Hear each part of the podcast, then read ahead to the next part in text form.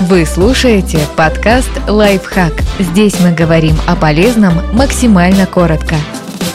Как сделать секс на подоконнике незабываемым? У этой локации большие перспективы, в буквальном смысле слова – Оцените вид из окна. Собственно, он – одна из ключевых причин, по которым есть смысл заниматься любовью именно на подоконнике. Если за окном свалка или, например, унылый вид на заводскую проходную, как минимум с эстетическим удовольствием у вас не сложится. Сложится ли с оргазмом – тоже тот еще вопрос. Идеально выбрать окно, за которым открываются впечатляющие перспективы, например, вид на парк или оживленный городской проспект.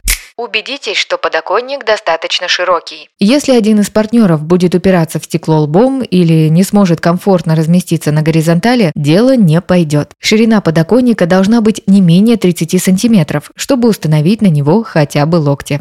Убедитесь, что подоконник устойчив. Хлипкие конструкции с нависающими над стеной элементами точно не подойдут. Есть риск, что интимная встреча запомнится не радостями секса, а внезапным падением и последующим довольно дорогим ремонтом. Хорошо, если не лечением.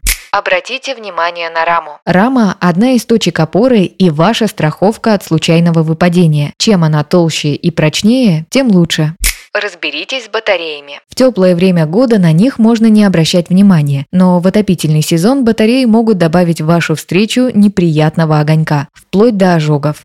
Оцените обстановку, не увидят ли вас. Это особенно важный момент, ведь если окно находится на первом или втором этаже, заглянуть в него может любой желающий. Так что или задергивайте шторы, хотя это безусловно испортит вид, или будьте готовы к неожиданным свидетелям.